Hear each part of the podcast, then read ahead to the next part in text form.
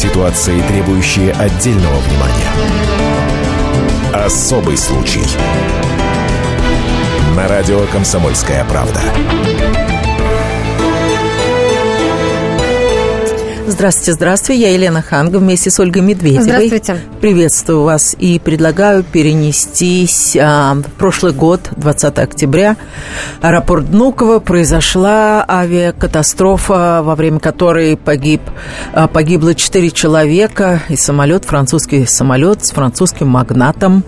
А, вот сегодня мы поговорим о том, как авиадиспетчеры э, и диспетчеры погубили этот самолет.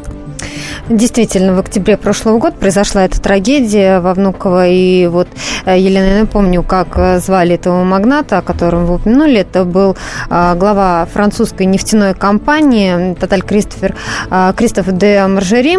И если брать политический момент, то Маржери был сторонником сохранения отношений с Россией и противником введения да, санкций против нас. Да. Если же разбирать э, ситуацию с точки зрения простого потребителя, то, конечно, после случившегося стало всем страшно. Если уж самолетом такого человека что-то произошло, да, произошло ЧП, то как не бояться летать э, нам, простым гражданам? И, конечно, всем стало страшно. Но а, теперь появились новые подробности в этом деле. Следствие окончено, дело передается в суд. И сегодня а, вместе с нами в нашей студии Александр Бойко, спецкор «Комсомольской правды». Саша, приветствуем тебя. И Олег Михайлович Смирнов, председатель комиссии по гражданской авиации Общественного совета Ространснадзора. Здравствуйте, Олег Михайлович. Здравствуйте. Вот Александр Бойко встретился со старшим следователем по особо важным делам при председателе Следственного комитета России Михаил Гуревич его зовут. Саш, а, скажи нам, кто предстанет в итоге перед судом? Ну, без немножко тут э, важную деталь скажу. Нам решили рассказать вообще о деталях этого уголовного дела, которое, в общем-то, длится уже год, больше года, э, но было расследовано за пять месяцев э, в преддверии Дня следователя. Вот, и... 25 июля, День да, следователя, вот, и вот отмечаем. встретились, да. Вот, и Михаил Гуревич, в общем-то, рассказал, как он, в общем-то, эти 60 томов следователи, как раскрывали это дело, оно было достаточно непростым, поскольку касался, ну, всегда преступления, и связанные с гибелью людей в авиакатастрофах, они связаны, ну, скажем так, с большим вниманием, они резонансные, и действовать надо было в тот момент следователям настолько оперативно, что, конечно, это вызвало некоторое возмущение в среде диспетчеров и международным, в общем-то, среди авиадиспетчеров, поскольку всех, э, кто мог быть причастен к этому делу, мгновенно задержали, арестовали, то есть, ну, без суда.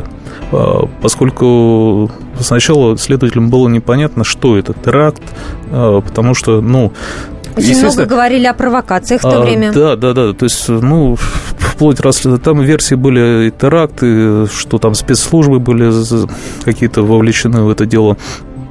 И, э, в общем-то, Естественно, э, было очень много возмущений от различных международных организаций, что почему вы их задержали, как так вот нельзя.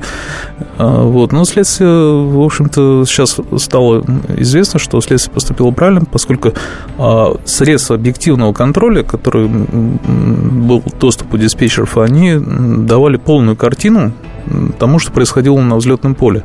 То есть было видно самолет, было видно снегоуборочную машину, было видно, как они приближаются друг к другу. То есть это все видел диспетчер на своем мониторе. Вы хотите сказать, видел или должен, должен был видеть? Был, должен Безусловно, видеть. должен был но видеть. Но не видел, потому но... что там слова вы переводите, он воскликнул, боже, откуда эта снегоуборочная машина? Да, ну, день был день диспетчера. Вот, э, Накануне? Ну нет, в этот прям день. Mm-hmm. Вот, все были трезвые, но заканчивалась смена. Вот Демажери, в общем-то, должен был в этот день улететь еще Чуть до раньше. того, как они заступили все эти диспетчеры на смену. А, но поскольку вот Россия, она всегда гостеприимно встречает своих гостей, он задержался э, с членами нашего правительства. Они, в общем-то, говорили о том, в общем, как нам вместе жить, э, в общем-то, вести бизнес и так далее. То есть и, естественно, этот человек э, должен был улететь, должен был улететь, но это не случилось, поскольку а снегоуборочная машина не просто выехала на взлетную полосу, она на ней встала. Вот у меня и... тут же вопрос. А как работают водители? Они выезжают по собственной инициативе или у них какой-то график? они не выезжают сами по себе, они выезжают в составе, ну, скажем так, инженера, то есть это обычно работают несколько машин, и они перед тем, как выехать на взлетную полосу, они должны поставить в известность своего инженера и, в общем-то, получить разрешение от диспетчера. А, но диспетчер дал команду командиру корабля на взлет и отвлекся. То есть он дальше не смотрел, хотя... А водитель не спрашивал а разрешения? водитель не спросил разрешения, не поставил в известность никого. Он выехал и встал. Встал, выехал. Э, по словам следователя, водитель был не трезв, в отличие от диспетчеров, которые, в общем-то, у них был праздник, но водитель был пьян. И у него был 1,6 промилле, это, в общем, стакан, эквивалент стакану водки.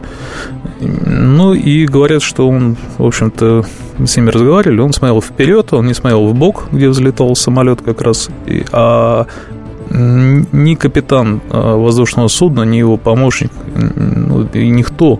Не, не должны вообще смотреть вот как мне объяснил следователь, вообще не должны смотреть э, свободная взлетная полоса, не свободная. А Если... вот давайте этот вопрос зададим а, Олегу Михайловичу. Не должны они следить за этим? Ну, во-первых, э, вы удаляетесь в частности. Я бы вернулся э, к рассмотрению этого вопроса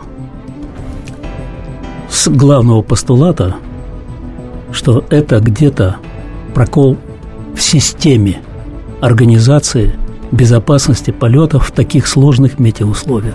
Аэропорта Внуково. Вот что надо анализировать и смотреть.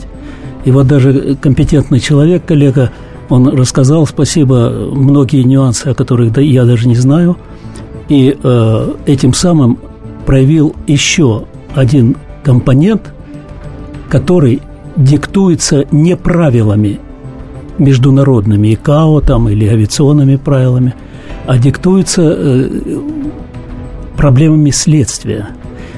По классике этим вопросом должна заниматься государственная комиссия, которая в этот день должна быть по регламентам назначена – и приступить к работе. Все... Олег Михайлович, вот после рекламы и выпуска новостей вы нам расскажете о работе этой комиссии. Никуда не переключайтесь. Через 4 минуты мы вернемся в эту студию и будем принимать ваши телефонные звонки.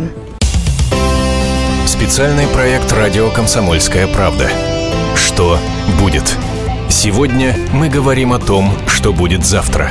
Ведущие эксперты и политики в прямом эфире делают свои прогнозы на будущее в программе «Что будет?». Каждый вторник с 19 до 21 часа по московскому времени на радио «Комсомольская правда». В эфире Владимир Сунгоркин и Александр Яковлев. Что будет? Ситуации, требующие отдельного внимания. Особый случай. На радио «Комсомольская правда».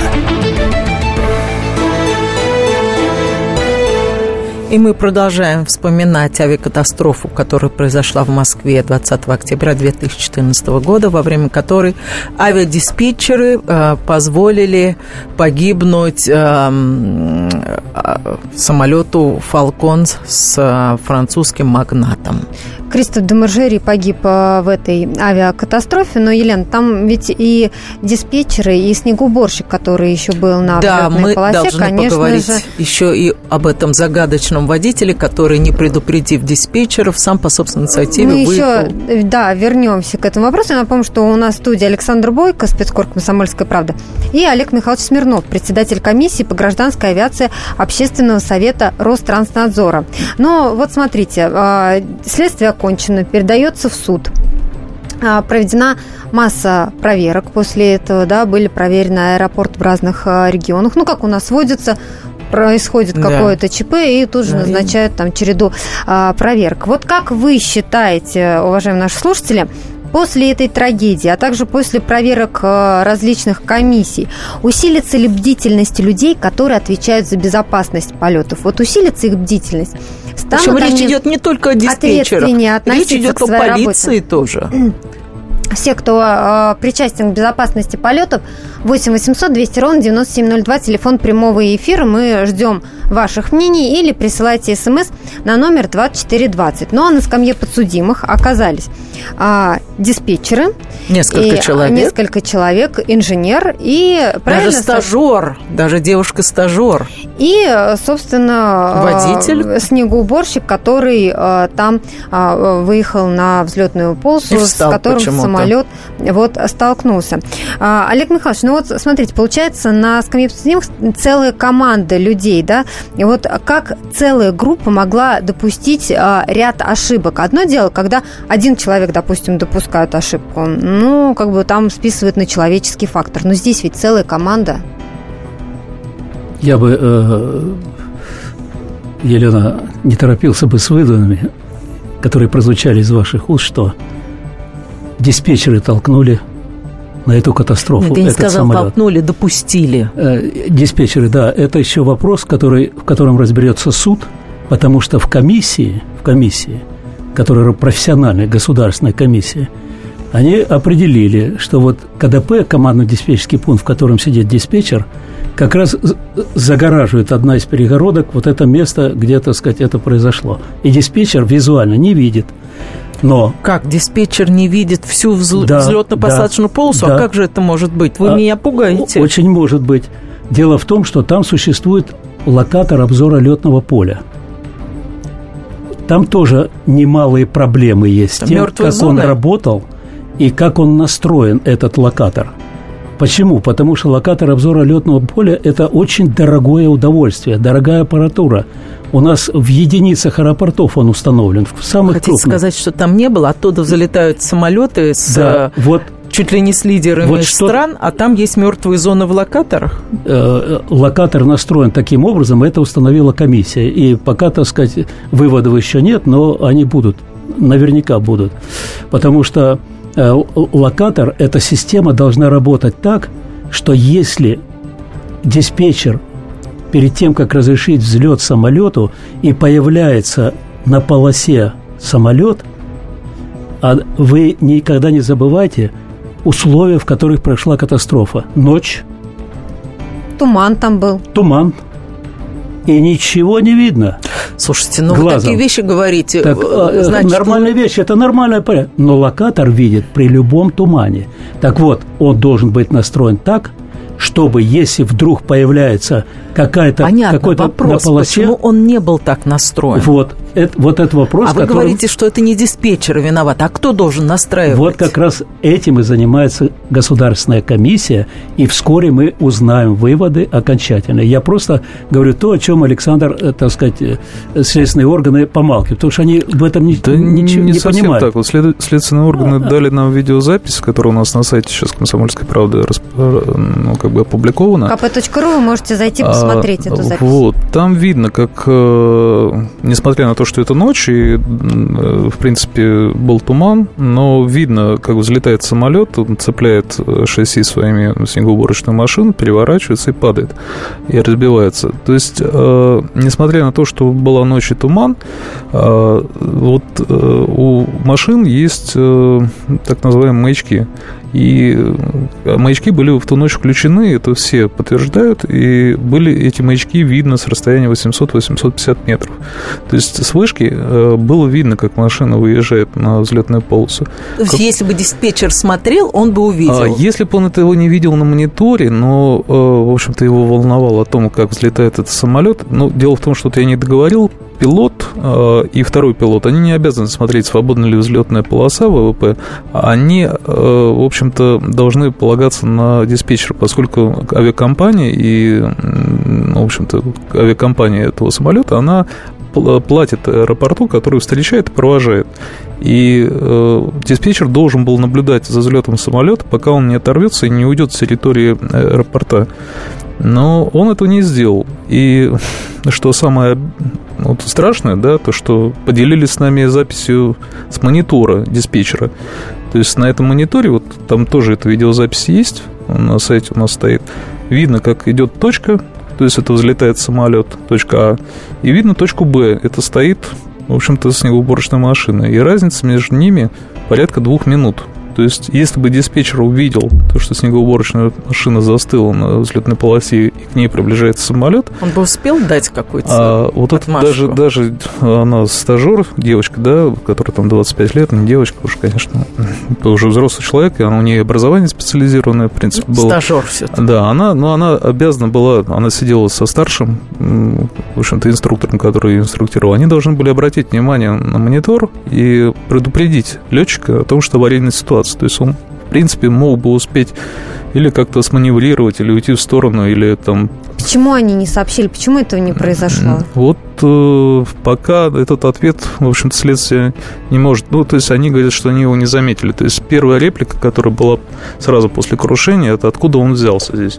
То есть, вот Олег это... Михайлович, вот могли на таком расстоянии не заметить? Вот Александр подтверждает главный вопрос. Не, не сработала система.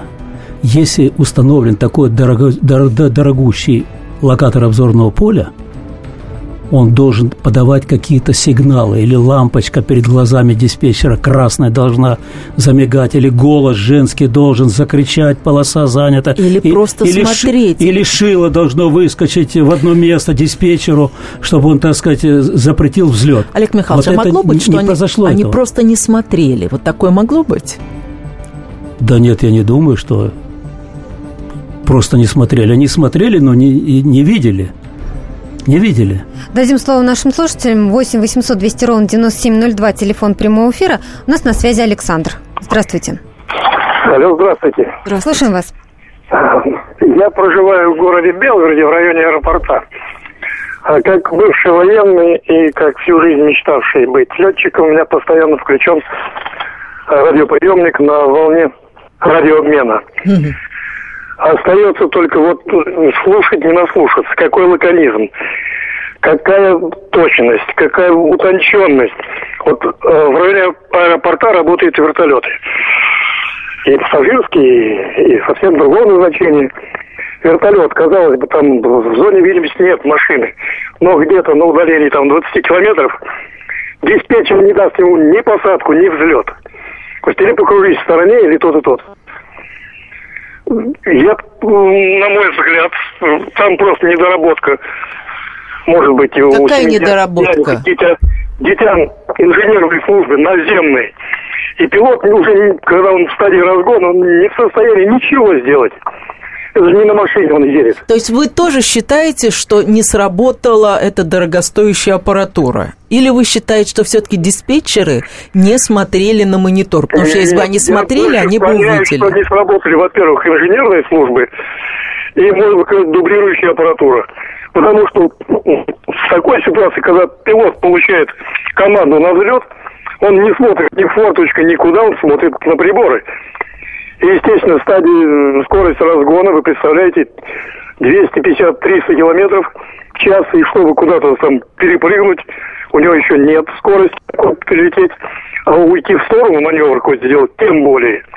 Спасибо, Александр, спасибо за ваш звонок. А, Олег Михайлович, что скажете по этому поводу? Александр, ну вы просто профессионально разложили все и, и, и в точку, что называется, попали. Тут некоторые э, утверждают, э, что было время там что-то предпринять и прочее, прочее, это люди некомпетентные. Вот вы наблюдаете все время постоянно, и вы очень компетентно рассчитали, что пилот э, в данной ситуации ничего на такой громадной скорости не мог сделать, даже если бы заметил. Прервемся на несколько минут. Впереди у нас реклама, выпуск новостей. Никуда не переключайтесь. Через 4 минуты продолжим принимать ваши телефонные звонки по номеру 8 800 200 ровно 9702. Темы, о которых говорят. Небанальные точки зрения, мнения и факты. А еще хорошая провокация. Губин Live. Каждый вторник, четверг и пятницу после шести вечера по московскому времени. На радио «Комсомольская правда». Ситуации, требующие отдельного внимания. Особый случай на радио «Комсомольская правда». И мы продолжаем говорить об авиакатастрофе, которая произошла 20 октября 2014 года, во время которой погиб самолет «Фалкон» с французскими, э, там было три члена экипажа, и вот магнат, большой друг нашей страны. Глава французской нефтяной компании «Тоталь» э, Кристоф де Маржери. Э, информационным поводом для сегодняшнего разговора послужило то, что следствие закончилось, и дело передается в суд. И вот какие подробности появились по этому делу. Сегодня мы об этом говорим с нашими Гостями на студии Александр Бойко, э, специальный корреспондент «Комсомольской правды», и Олег Михайлович Смирнов, председатель комиссии по гражданской авиации Общественного совета Ространснадзора. Я напомню, телефон прямого эфира 8 800 200 ровно 9702. Вот как вы считаете, после этой трагедии, а также после проверок комиссий, которые э, разбирались э, в аэропортах, все ли там в порядке вот после случившегося, усилится ли бдительность людей, которые отвечают отвечают за безопасность полетов. 8 800 200 ровно 9702. Или присылайте смс на номер 2420. А сейчас у нас на связи еще один эксперт. Это Валерий Георгиевич Шелковников, президент Международного а, консультативно-аналитического агентства безопасности полетов, член правления Всемирного фонда безопасности полетов. Валерий Георгиевич, здравствуйте. Здравствуйте. Вот скажите, вот а, мы здесь даже в перерыве говорили немножко о том, что пассажиры обычно нервничают при взлете и при посадке самолетов. Наверное, не зря, ведь большая часть а, ЧП, связанная а, с авиацией, происходит именно на взлете. Вот почему, как вы считаете? Ну и взлет и посадка. В основном посадка, конечно, наиболее сложный элемент. Ну, я сразу чуть-чуть отвлеку. Хочу сказать и всем пассажирам, да и тот, кто слушает, э, несмотря на трагедии, которые происходят, авиация самый безопасный вид транспорта. Что вы это, да, это я. Но это правда, потому и, что аварии на дорогах, на дорогах на да, земле гораздо, больше, больше происходит. Абсолютно верно. Вот в Соединенных Штатах постоянно статистику. 800-900 э, человек погибает на велосипедах при использовании. В мире погибает на регулярных линиях на всей планете. Погибает 500-600 человек. Представляете, э, какой уровень безопасности. Поэтому э, и очень хорошо, что мы все рассматриваем каждую трагедию, в общем, очень тщательно. Вот мы вот сейчас это... тоже пытаемся рассмотреть эту трагедию тщательно и обсуждаем поведение водителя. Выяснилось, э, что он был очень нетрезв. Но также выяснилось, что до того, как выйти в смену, его проверяли, как, впрочем, всех их проверяют. Вопрос, когда он умудрился выпить э, стакан, ну вот эквивалент стакана водки? При каких обстоятельствах и где это можно сделать. И вообще какой смысл тогда проверять э, водителей снегоуборочных машин, если после проверки он все равно может где-то выпить? Понятно. Вы знаете, я не буду сейчас э, говорить, где он выпил. Вот ну да, Елена, вы так спрашиваете, как будто наши эксперты там присутствуют когда-нибудь. Вот, да. Э, это риторический вот вопрос. Трагедия э, выявила огромное неполноту и несоответствие требованиям в наших международных аэропортах, требованиям Международной организации гражданской авиации ИКАО. Совсем недавно вышло приложение 19 конвенций. Вот это система управления безопасностью называется. Э, авиаторы мира ждали более 30 лет этот документ и все прочее. Он определяет и, как бы, знаете, Библия, по которой мы должны, или Коран, по которой мы должны жить. Вот этого во Внуково не оказалось. Серьезный сбой в системе управления безопасностью полета. Маленький пример. Вот если бы они внедрили, например, систему добровольных сообщений, это одна из маленьких систем. А что это такое? Система добровольных сообщений, если кто-то видит нарушение, он обязан, так сказать, эти нарушения без подписи может подать в соответствующий орган, который э, давно говорит, слушайте, а там же ведь выпивает в этом Внуково. Угу. А ведь этот аэродром-то супер, так сказать. Мне кажется, в а, Америке а, это будет действовать. Нет, в нашей стране, в нашей стране, мне пил... кажется, Значит, нет, не нет, будут наши пилоты вы, вы сигнализировать. Поймите, будут, будут, но не надо писать начальство, какую-то в инспекцию, например, Росавиации. Мы когда-то 25 лет назад уже внедряли по этой систему в Советском Союзе даже систему. Почему? Потому что пишут не в Министерство транспорта Соединенных Штатов, а пишут в НАСА, специальный отдел, система так называемых добровольных сообщений. В Великобритании там институт авиационно-космической медицины королевский. Пишут туда, угу. потому что писать начальству там сразу вычислят, кто написал да. и все прочее. Угу. Э, есть простая система. А сейчас в чем заключается? Сидит начальник в большом кресле, угу. и у него начинается информационный айсберг. Он не знает, где у него назревает беда. Вот в чем дело. Я вам рассказал только элемент – маленький, вот это внедрять систему, например, конфиденциальных сообщений. А смотреть надо глубже. Надо биться, чтобы э, во всех отраслях так сказать, нашей жизни, промышленности, и все, существовала вот эта система управления безопасностью. Валерий Георгиевич, вот. несколько слов как профи. Э, да. Приветствую тебя, во-первых, э, по диспетчеру. Олег Михайлович что, Смирнов, да, у нас вот в студии. Да, потому что здесь э, первая часть передачи была сосредоточена вокруг отрицательной роли диспетчера, что, на мой взгляд, не очень оправдано в данной ситуации. Вот что мог бы сказать в связи с этим? Дорогой Олег Михайлович, ну, я знаю давно вас как заслуженного пилота СССР, заместителя министра и большие, так сказать, большой авторитет. Я хочу сказать, э, чтобы по этому поводу вот что. Нельзя вот так э, ловить, так сказать, блох. Ну, извините, в такой тональности я говорю. Вот, например, на мой взгляд, жестоко, несправедливо, негуманно э, было лишать свободы э, стажера Кривсун Светлану. Понимаете, это очевидно. Стажер ведь она, не несет ответственности, правильно я Она понимаю? не несет. Вы знаете, я, например, хочу сказать одну вещь. Вдруг познакомился с замечательной биографией нашего генерального прокурора Чайки Юрия Яковлевича. И узнал, что в 1976 году он, будучи дипломированным специалистом, был принят стажером в органы прокуратуры. Мы все стажируемся в жизни, согласны? Угу. Где бы мы ни работали. Конечно, но, но разрешение конечно. на старт она давала и сопровождала да. самолет а должна как была. можно давать право стажеру представь. разрешение на старт давать? Нет, она под контролем, она могла давать это разрешение. Представим ситуацию, когда стажер «Чайка» Юрий Яковлевич, не обладая соответствующими полномочиями, сведения и согласия прокурора, проводящего стажировку, совершает преступление. Например, незаконно возбуждает уголовное дело.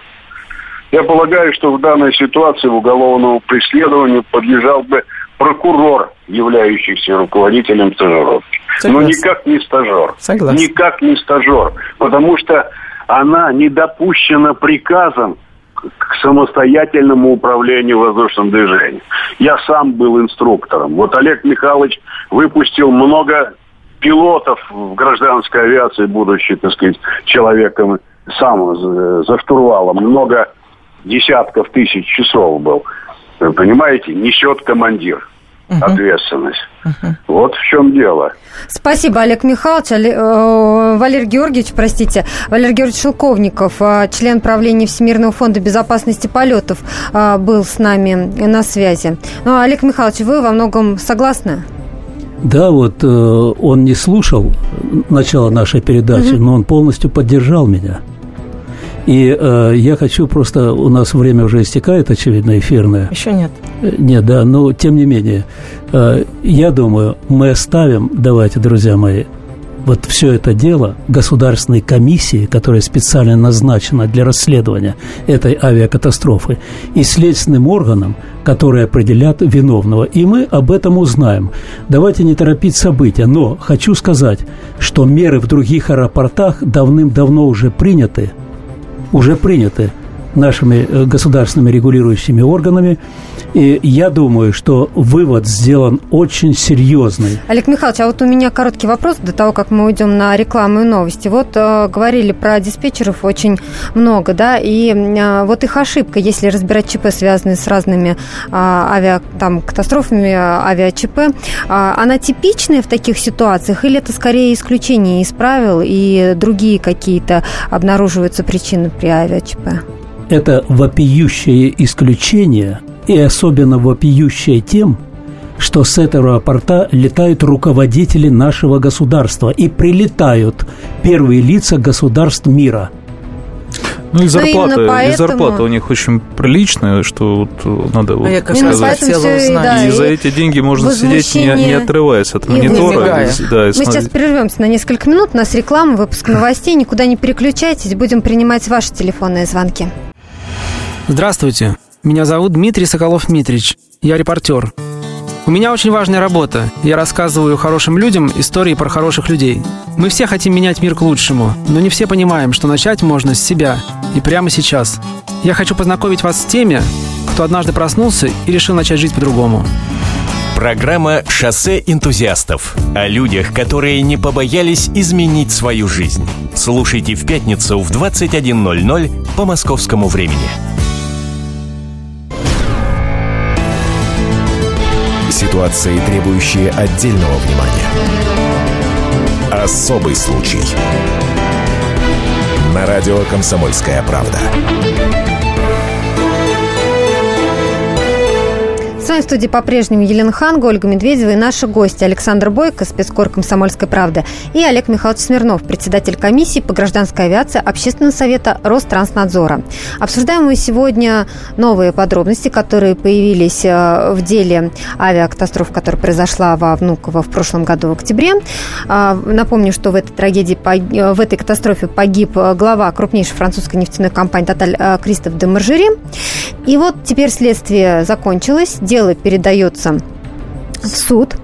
И э, в связи с этим мы э, спрашиваем и вас, вот после этой трагедии, а также после проверок, которые провели комиссии в разных аэропортах страны, усилится ли бдительность людей, которые отвечают за безопасность полетов? 8 800 200 ровно 9702, телефон прямого эфира, или присылайте смс на номер 2420. Ну вот в предыдущей части нашей программы мы очень подробно обсуждали авиадиспетчеров, которые были на месте, которые отдавали определенные а, распоряжения. И э, затронули вот снегоуборщика. Но я бы хотела вот сейчас предложить послушать адвоката снегоуборщика. Его зовут Александр э, Карабанов. Вот что он сказал по этому поводу.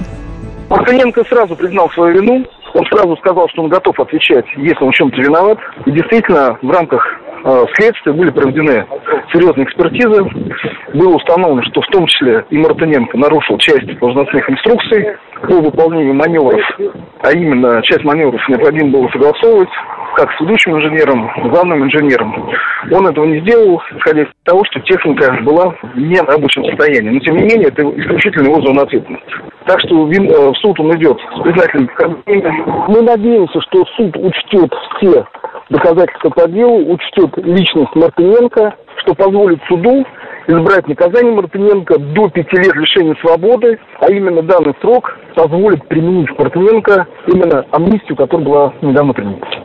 Итак, мы услышали Александра Карабанова, адвокат снегоуборщика Владимира Мартыненко. А, Александр Бойко, который присутствует у нас в студии, разговаривал со старшим следователем по особо важным делам при председателе Следственного комитета России Михаилом Гуревичем. Саш, а, в связи вот э, с комментарием адвоката не могу не спросить, какие сроки, какое наказание грозит тем, кто Ну, до 7 лет лишения свободы. Но вот важно сказать то, что сроки, они немножко, как бы, ну, уже небольшие. И, в общем-то, все люди достаточно приличного возраста. То есть, естественно, под амнистию возрасте они могут попасть, поскольку, ну, вряд ли кому-то 7 лет дадут. А если до 5, то, соответственно, сразу автоматически вступает амнистия, и они э, будут освобождены в зале суда. То есть та стажерка, за которой так переживает Елена, ее отпустят, скорее всего? Да, Скорее всего, я думаю, что да, но, в общем-то, тут э, выходит э, другое дело, то есть им придется, в общем-то, большие деньги платить, поскольку авиакомпания вот, французская, она уже предоставила иск на 14 миллионов евро. Когда вы говорите им, кого вы имеете в виду? А, тем, кого суд признает виновным. Но мы же есть... понимаем, что у диспетчера нет таких денег, и там, я думаю, речь идет там ну, это суд о сотнях, будет, суд, а то и миллионов. 14 миллионов ну, да, суд, евро, суд Елена, будет решать, сложности. допустим, да, кому, в общем-то, они, с кого они будут взыскивать эти деньги, но часть может быть взыскана с аэропорта, не только с диспетчеров. То есть это по решению суда будет предусмотрено все. И... Саша, а в пользу кого? То есть это родственники, родственники авиакомпания французская, и, в общем-то, ну, там пострадавшим является тоже аэропорт Внуково, у которого было повреждено оборудование, взлетная полоса, и в том числе так вот. И кто должен? Даже... Вы тоже диспетчеры ну, и водитель? В общем-то, да. Снегоуборочной порядка, машины? Порядка миллиона рублей повреждения машины обошлось и повреждение взлетно-посадочной Сколько лет им надо работать, чтобы выплатить? Ну, миллион рублей, ну, выплатят, я думаю. Но я к тому, что, в общем-то, пострадавшие здесь... Самое главное, это пострадавшие от России. Репутация России, репутация, в общем, нашей страны. И это самое обидное. И после этого, вот, надо важно сказать то, что по словам э, Михаила Гуревича, следователя, э, значит, во Внуково э, стали фиксироваться запреты на полеты и чаще отдаваться команды экипажам об уходе на второй круг при малейших нарушениях движения по аэропорту и транспортных средств. То есть а там сразу стала, ну, в общем-то, вестись четкая работа. То есть, по, если, допустим, какая-то машина появлялась, диспетчеры запрещали самолету садиться, то есть запускали его на второй круг. То есть это уже говорит о том, что Меры а, приняты. Меры не то, что приняты, а, в общем, начали люди работать так, как нужно. Спасибо. То есть вот это вот э, расхолаживание, оно прошло как-то. И э, следователь обратился к руководству Минтрансу России Э, принять конкретные меры, они будут э, с чем связаны? То есть сотрудников аэропортов начнут проверять на алкоголь не только до выхода на дежурство, но и сразу после дежурства. То есть О, вот если ты здорово. после дежурства оказался чуть выпившим, значит, не только ты да, лишишь своего места работы, но и твой начальник, и вышестоящее руководство останется без пенсии. То есть, ну, э, это как, в принципе, во всем мире. И важно, вот следователь попросил, чтобы Минтранс пересмотрел все нормативные документы, которые входят в федеральный авиационные правила. То есть они должны иметь не рекомендательный характер, а в них должны быть заложены э, и прописаны, кто конкретно из должностных лиц будет нести персональную ответственность за какие-либо нарушения на территории э, аэропорта. То есть, э, то есть чтобы были ответственны. То есть вот uh выпил снегоуборщик, вот uh ты, ты и ты лишаешься своей работы, лишаешься премии. Там, ну, то есть все, Странно, все... что до сих пор этого не было. Давайте примем и... телефонный звонок 8 800 200 ровно 9702. У нас на связи Владимир Иванович. Здравствуйте. Здравствуйте. Слушаем вас. Я хотел бы поспорить насчет летчиков. Сам бывший летчик, э, инструктор, летал на стратегических бомбардировщиках самолетов танкеров, то есть заправку в воздухе занимался. Вот 20 лет у меня стажа, 20 лет я пролетал. И говорить то, что летчики на взлете смотрят только на приборы, ну это такая глупость, вы меня извините. Один летчик смотрит только на полос, больше никуда а второй пилот подсказывает ему по скорости, и ну, может контролировать там работу разных систем. Все, один должен смотреть обязательно. На пол самолет выруливает, летчик обязан убедиться, что полоса свободна. Оба летчика должны, убедиться, должны убедиться. То есть вы хотите сказать, что французские пилоты должны были увидеть э, снегоуборочную машину? Все это зависит от того, какие метеоусловия. Ну, с мигалкой, даже при видимости один километр, мигалку дальше видно. Как и огни полосы дальше Было, видно. Да, видно. Ночью. Вот. И уйти элементарно можно было, если бы они смотрели за полосой. Они не смотрели.